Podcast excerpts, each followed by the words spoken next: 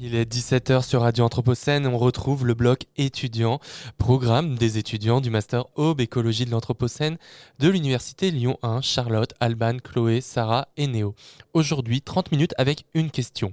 Qui aurait pu le prédire? Réel et surréel. Une surprise partie chez Monsieur et Madame Expresso.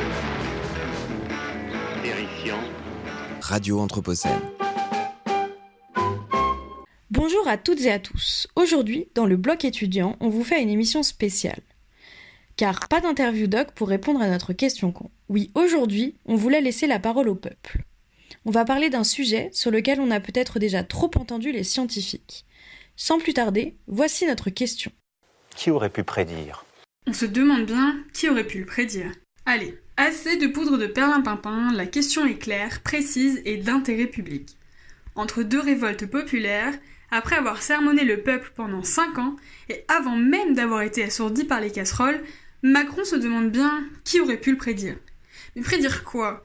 Eh bien, la crise climatique, entre autres, et celle de la biodiversité, enfin, tout ça, quoi.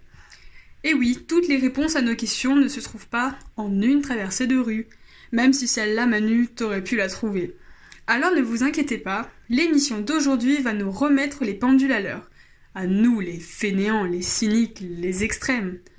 Nous sommes allés poser cette question très simple aux étudiants et étudiantes de notre campus, et ne vous inquiétez pas, normalement, ça devrait bien se passer. Notre cher président a dit il y a quelque temps qui aurait pu prédire? Et donc, euh, je te pose la question, selon toi, qui aurait pu prédire? Sylvain Pierre Durif. Et Vandame aussi, il a dit euh, ouais, c'est vrai. l'eau, il Il a y en aura dit- plus. Dans 20-30 ans, il n'y en aura plus. C'est vrai que Lui, Van lui, il a- mais ça fait déjà longtemps d'ailleurs qu'il l'a dit. euh, donc je comprends pas parce qu'en plus Jean-Claude Van Damme, bah, s'il fait quand même des coups de pied euh, sur des, camions, vrai, donc euh, je, vois pas- enfin, je comprends pas pourquoi on l'a pas écouté quoi. Eh bien, nos étudiants ont du talent. Merci à eux pour leurs réponses sages et honnêtes. Tout d'abord, espérons que Macron les ait compris, parce qu'en réalité, ça ne s'est pas bien passé depuis que les lanceurs d'alerte sur ce sujet ont vu le jour dans l'espace médiatique. En 1896, Arrhenius était le premier à mettre en évidence l'ampleur du réchauffement planétaire à cause de la combustion d'énergie fossile. C'est le point d'entrée mainstream qui nous est donné pour la découverte du changement climatique. Mais avant ça, en 1859, John Tyndall sera retenu comme celui qui a mis en évidence l'effet de serre, ce qui est donc encore plus vieux. Et tout ça, c'était sans compter sur le sexisme de la société, puisqu'en 1856, soit trois ans avant, c'est la femme au foyer Eunice Foot qui met en évidence l'effet de serre et l'impact du CO2 dans l'atmosphère. Mais disons qu'à l'époque, c'était pas non plus le quinquennat des femmes. Bref, ça fait un bail qu'on sait, enfin, que les scientifiques savent, et qu'ils en parlent. Mais peut-être que leur sphère était un peu trop fermée? Bref, en Occident, on savait pas trop faire. Lutter pour la biodiversité, pour notre environnement, pour la nature, parce qu'on ne vit pas avec de façon directe. Du coup, c'est que dans les années 1970 qu'on commence à voir naître des mouvements de protestation pour l'écologie. L'écologie devient politique, une question de société, mais toujours un peu timide.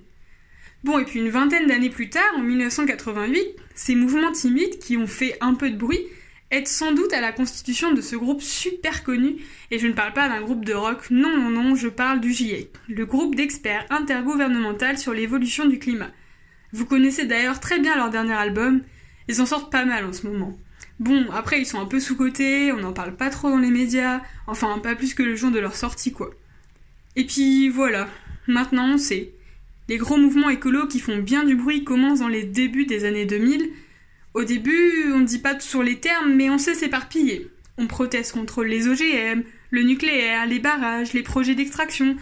On crée des assos, des ONG, on dépoussière EELV. On prend de l'ampleur, quoi. Pourquoi? Parce que les prédictions ont été faites et qu'on commence à avoir peur, à en parler et à ne plus se voiler la face. Évidemment, le on concerne la population random. Manquerait plus que les politiques d'antan en aient plus à carrer que notre président des patrons, Emmanuel Macron. Bon bah, et tout ça bien sûr, c'est sans parler du fait que n'importe quelle personne assez âgée pour l'avoir connu a pu observer le changement. La disparition des insectes, par exemple, c'est le fameux exemple des insectes qui ne viennent plus s'écraser sur les pare-brises. Les prises de position ne sont donc pas toujours scientifiques. Elles touchent tous les milieux. Mais comme ces gens-là ne sont rien, le problème n'existe pas non plus. Alors notre projet, en tant que bon extrémiste, est pourtant assez traditionnel puisqu'il date au moins de 1896. Notre projet, c'est que nous sommes en guerre. contre le capitalisme, le libéralisme, l'extractivisme, les pollutions, le patronat, les oppressions, parce que c'est notre projet. Parce que c'est notre projet Qui aurait pu prédire le réchauffement climatique? Ensuite, bah déjà, euh, le, la majorité du corps scientifique, qui euh, d'ailleurs euh, marquait un consensus sur le fait qu'il y a un véritable, une véritable érosion de la biodiversité, et notamment beaucoup de scientifiques en, biologie et en écologie marine, qui depuis plusieurs années commençaient à nous dire ça va pas du tout. Puis bah on nommera pas le GIEC et, tous les autres qui sont déjà beaucoup trop connus et qui, sont connus de la part aussi du président. C'est là où on voit un peu toute l'hypocrisie, si je peux me permettre. Ça fait des années qu'on sait le prédire en fait, hein. euh, qui aurait pu le prédire euh, tous les scientifiques qui bossent sur les questions climatiques, tous les écologues qui bossent sur les questions euh, d'extinction de, la biodiversité. Et donc en fait ça fait plusieurs millions de personnes sur notre planète qui l'ont prédit depuis plusieurs dizaines d'années, même plusieurs vingtaines d'années. Donc beaucoup de monde pouvait le prédire. Il fallait qu'ils se renseignent un peu.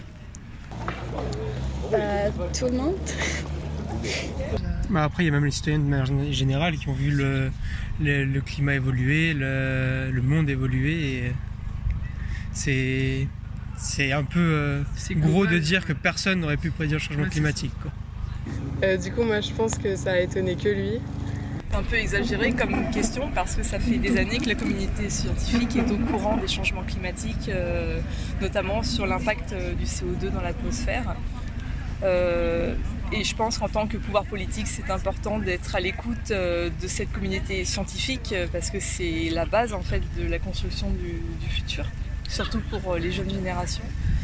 Donc, Donc qui aurait pu prédire Qui aurait pu prédire? Moi, je pense qu'ils se voilent un petit peu la face où c'est une manière de se déresponsabiliser, alors que c'est quand même le chef de l'État pour un second mandat. Donc, voilà, je suis absolument euh, contre la mentalité qui se cache derrière cette euh, question, cette fausse question. C'est quelqu'un qui, quelqu'un qui, galère en fait. C'est, des gens qui galèrent, qui, voient la merde avant, euh, avant, que, ça arrive dans les classes supérieures quoi. Genre quand tu galères pas, bah t'as l'impression qu'il y a des problèmes quoi. Alors que ceux qui sont dans la merde depuis longtemps, bah ils l'ont vu arriver cette merde quoi, genre tout simplement. Alors moi je dirais presque pareil en disant ceux qui, ceux qui galèrent pas, ils le voient pas. En fait, je pense que ceux qui galèrent pas, ils le voient quand même, mais juste ils veulent pas le voir jusqu'à ce que ça explose. Oui, je pense que à peu près tous les gens sérieux euh, euh, pouvaient prédire et même ont prédit et ont alerté, mais euh, ça n'a pas été écouté ou alors écouté, mais pareil que, pareil que pour les autres crises, écarter des sujets importants beaucoup trop de personnes. Par exemple, déjà, les scientifiques, ils le savent depuis presque plus d'un siècle. Ça, c'est une évidence qu'on trouve euh, dans la bibliographie. Euh, ensuite, euh, bah, c'est évident que même les citoyens, depuis quelques dizaines d'années, il y, y, a des signes qui sont pas trompeurs. Donc clairement, il y a aussi la population qui peut le prédire. Et donc par extension, Macron lui-même et son gouvernement. Oui, à la question qui aurait pu le prédire, l'une des réponses possibles est bien évidemment les associations de protection de la nature.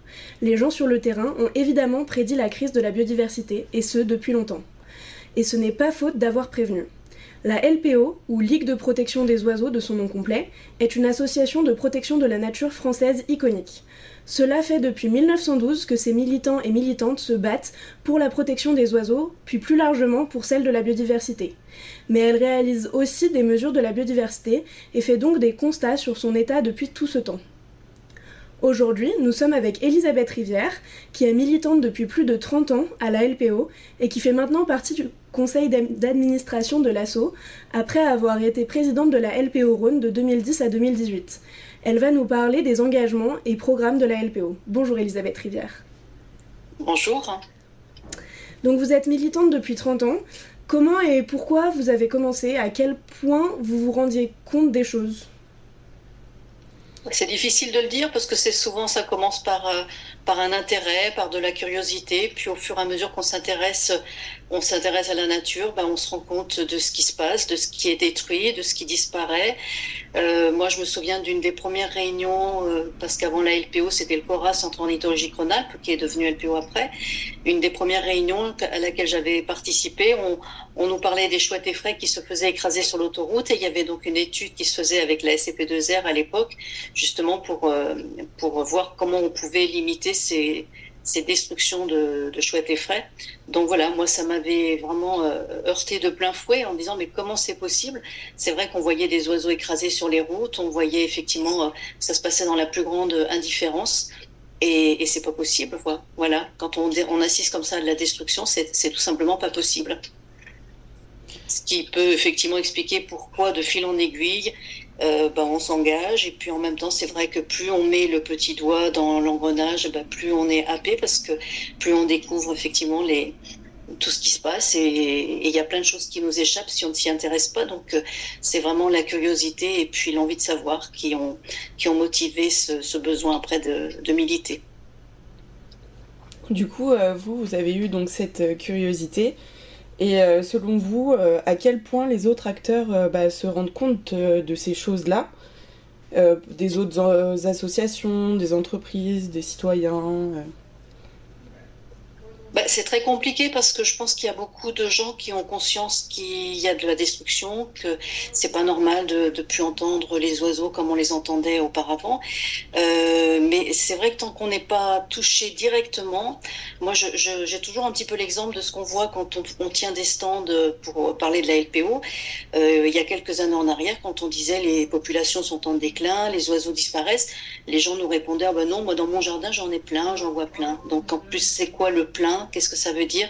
Et puis bah, du coup, le fil en aiguille, on se rend compte depuis quelques années, depuis euh, moins de dix ans, que les gens viennent nous voir en disant mais je suis inquiet, j'entends plus d'oiseaux dans mon jardin. Donc euh, je pense que en plus, c'est un petit peu comme l'histoire de la grenouille qu'on met dans l'eau froide et qui va petit à petit, euh, quand on fait chauffer l'eau, euh, s'endormir sans s'en rendre compte. Là, c'est pareil, en fait, ça se fait de manière très insidieuse. Et puis un bon jour, on se réveille et puis on se dit, bah mince, il n'y a plus rien.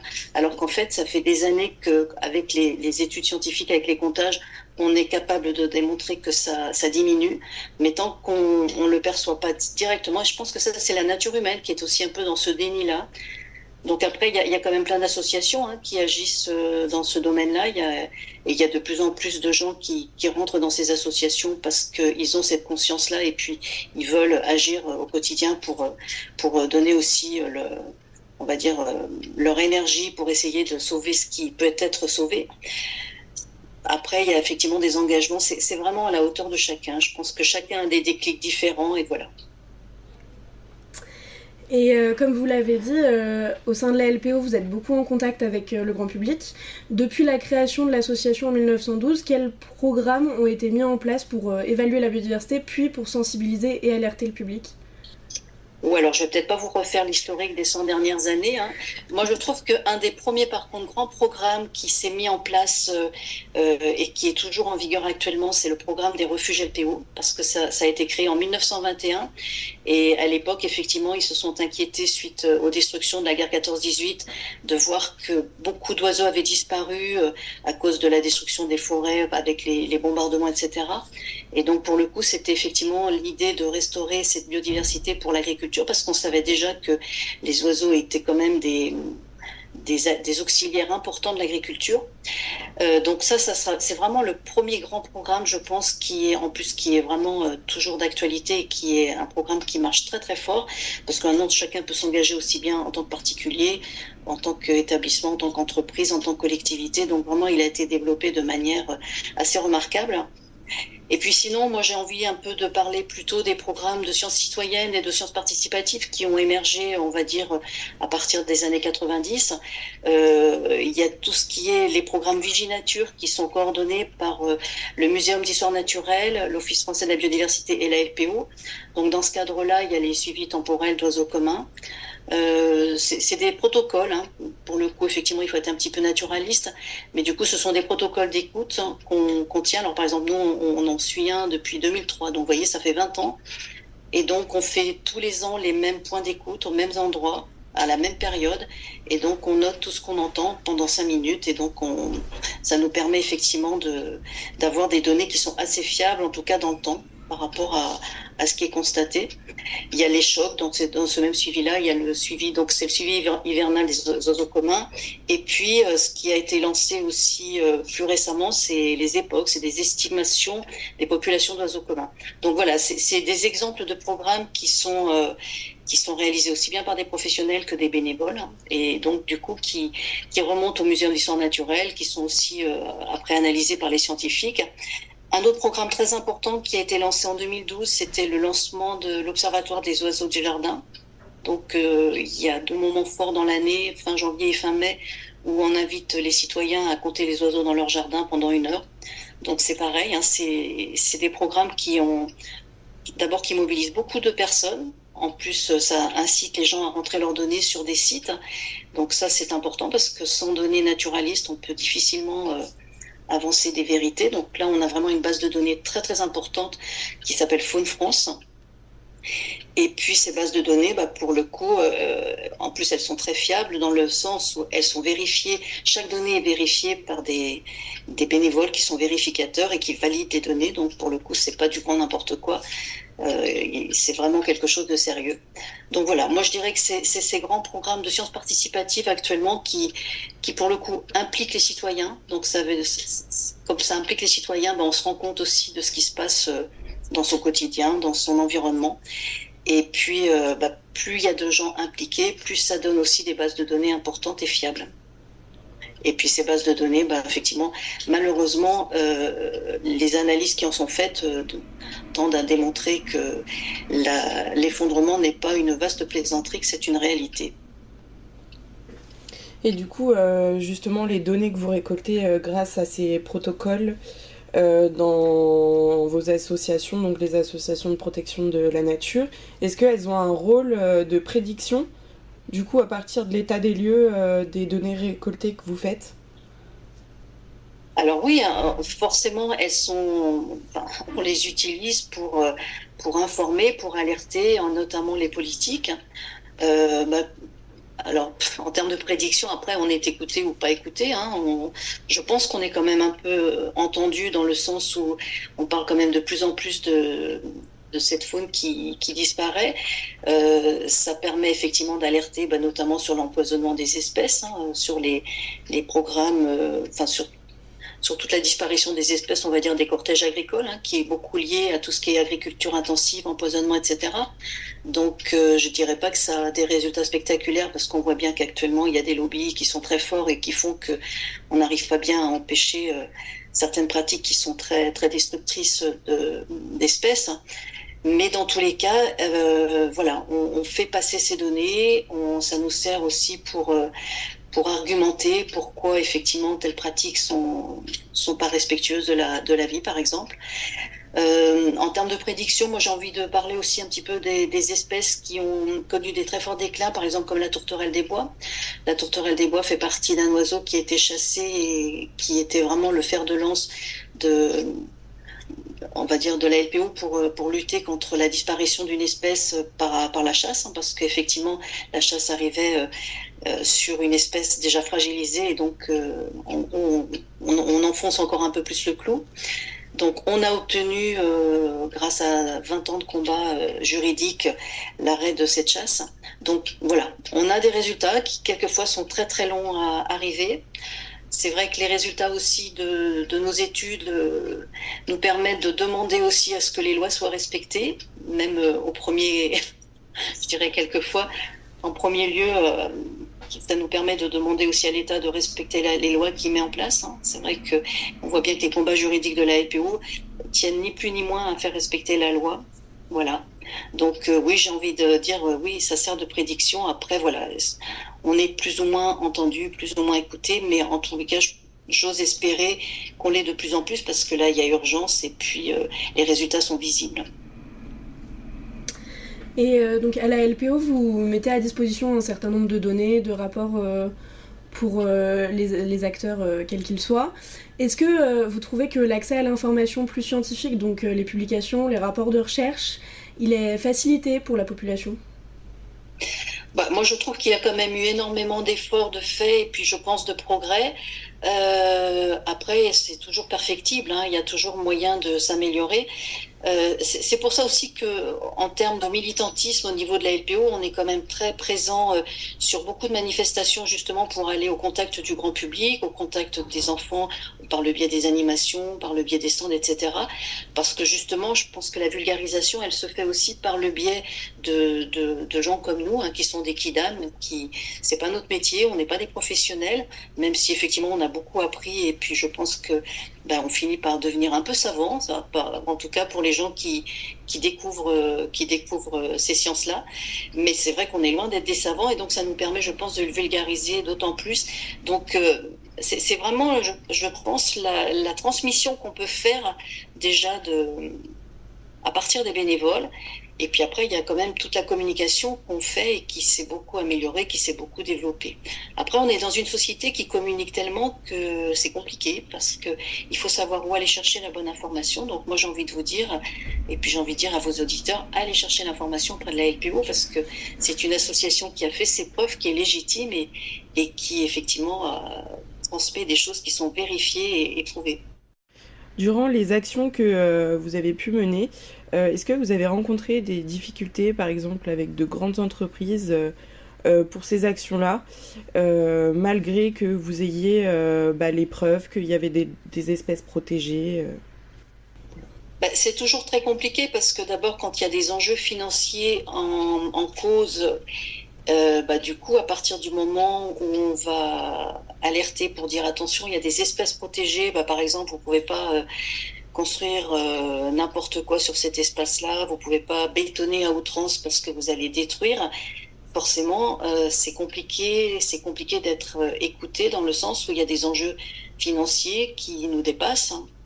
Et, c'est vrai qu'après, bah, le choix du politique aussi, c'est quelquefois de faire la part des choses entre ce qui lui semble le plus, le plus pertinent. Et les choix entre le, financier et le vivant, bah, c'est vrai qu'actuellement, on est, quand même quelquefois très désemparé sur, euh, sur, sur ce qui peut être autorisé. Par exemple, euh, on parle de zéro artificialisation des sols et, moi je vois bien que les entreprises qui veulent s'installer ou alors les, grands établissements, enfin les, grands, les grands entrepôts logistiques, etc., euh, bah, c'est très compliqué de faire comprendre qu'une friche, elle a un intérêt majeur en termes de biodiversité, qu'on ne peut pas s'installer là parce que c'est une friche, ça sert à quelque chose. Alors ça sert pas forcément à l'agriculture, ça sert pas forcément à, l'industriel du coin, mais en tout cas ça sert à notre vie à tous parce que c'est grâce à, ces zones justement de nature préservée qu'on peut euh, bah, qu'on maintient qu'on maintient la vie quoi et, c'est vrai que c'est très très compliqué parce que je pense qu'on a perdu depuis très longtemps le contact avec la nature et on est complètement déconnecté de d'en gros de qu'est-ce qu'on est nous dans cette vie c'est pas l'homme et la nature. L'homme, il fait partie de la nature, mais pour le coup, on a tendance quand même à être un petit peu prétentieux et puis euh, à, vouloir être un petit peu au-dessus de tout. Et donc, c'est très très compliqué de, de, réintégrer ces notions-là dans, dans, notre culture. Parce que je pense que notre éducation, les enseignements qu'on a reçus depuis des années nous ont éloignés de, de la vraie vie, j'ai envie de dire. Donc oui, c'est compliqué. Et puis c'est vrai qu'en plus, on est dans une société qui est devenue quand même très financiarisée. Et à partir du moment où ça rapporte pas d'argent, ben, ça pose problème. moi, ça ne pose pas problème. en tout cas, je pense que ça pose problème aux gens qui veulent en gagner beaucoup. Donc forcément, c'est le pouvoir de l'argent, on sait ce qu'il est. On sait qu'avec de l'argent, on est capable d'écraser plein de choses. Et, et voilà, ça, peut être compliqué parce que les enjeux personnels passent quelquefois avant toute chose. Et, c'est de la même chose, hein, j'ai envie de dire. On parlait tout à l'heure de l'exemple de la chasse c'est vrai que à chaque fois on nous dit ah oui vous voulez protéger votre nature non on veut pas protéger notre nature on veut protéger un bien commun un bien commun qui permet à chacun de vivre parce qu'en fait il faudrait revenir à toute la, à toute l'éducation de l'écologie mais de l'écologie euh, au sens noble du terme hein, je parle pas au sens politique et donc il faudrait revenir effectivement à pourquoi les organismes existent, quelles sont les relations euh, interespèces, etc., pour, euh, pour comprendre pourquoi aussi on est là. Et, et donc, c'est pas notre nature, c'est pas, c'est vraiment le bien commun. Et on veut pas effectivement protéger notre petit rouge-gorge parce qu'il nous appartient pas. C'est pas, moi, je, je revendique pas la, propriété de cette nature. Je sais pas si ça répond à votre question, mais voilà. De toute façon, à partir du moment où il y a des enjeux financiers actuellement, c'est très compliqué. Hmm. Et euh, pour finir, pour euh, pallier à cette, euh, extinction d'expérience avec le bien commun, est-ce que l'association, elle aimerait faire passer un message à nos auditeurs et auditrices? Bah, écoutez, si on a un message à faire passer, c'est effectivement, moi, enfin, moi, le message que j'ai envie de faire passer déjà, c'est, soyez curieux, regardez ce qui se passe autour de vous, essayez de vous reconnecter avec la nature, mais pas les espaces verts, la vraie nature. C'est quoi la nature? Qu'on puisse s'interroger là-dessus. C'est vrai que maintenant, on dispose quand même de beaucoup d'informations là-dessus. Et puis, je crois qu'après, euh, j'ai envie de dire, on peut tous agir au quotidien. Hein. On, peut, on, a tous, euh, on a tous les moyens d'agir seulement par rapport à la consommation qu'on choisit de, de mettre en œuvre. Hein. Par exemple, pour se nourrir, bah, c'est vrai qu'il faut acheter bio parce que le bio, bah, même si c'est pas parfait, ça, ça, permet de ne pas empoisonner la terre, ça permet de ne pas empoisonner les espèces, ça permet de ne pas empoisonner l'homme. Euh, si effectivement, en termes de surconsommation, on sait bien que la surconsommation avec toute l'énergie grise qui est générée et toutes les pollutions, c'est forcément délétère avec la biodiversité. Voilà, je dirais qu'après, ça, interroge nos modes de vie. Et après, bah, c'est vrai que vous pouvez aussi vous rapprocher des associations parce qu'on met en œuvre plein d'actions euh, à destination du grand public. Alors nous, par exemple, dans le Rhône, tous les premiers mardis du mois, on fait une réunion mensuelle où on accueille euh, toutes les personnes. Hein. C'est pas réservé aux adhérents, justement pour communiquer sur ce qu'on fait, sur ce qu'on peut faire et sur les programmes que les gens peuvent intégrer aussi dans, leurs actions tous les jours. Alors la semaine prochaine, ça sera euh, le 2 mai et ça sera sur euh, justement comment la LPO a tordu, alors je peux dire exactement le titre, a tordu le cou aux chasses traditionnelles des oiseaux.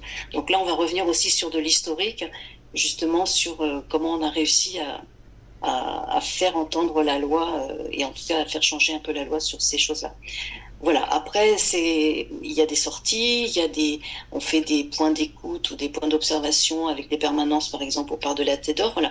On essaye de multiplier euh, l'accueil. En tout cas, je parle sur Lyon, hein, euh, la, présence de, des bénévoles, etc. pour justement euh, présenter aux, aux, gens ce qu'on peut faire à son niveau. Et par exemple aussi ce qu'on peut faire si on a un jardin, un balcon, pour euh, pour euh, accueillir la biodiversité et pour essayer de restaurer dans certains endroits la biodiversité à son niveau. Donc voilà, tout ça, ça, ça, ça questionne sur, euh, sur ce qu'on peut faire et je pense que si tout le monde prend conscience de que les petits gestes, bah, c'est des petits gestes indispensables, on peut faire bouger les choses. Eh bien merci d'avoir répondu à nos questions Elisabeth Rivière.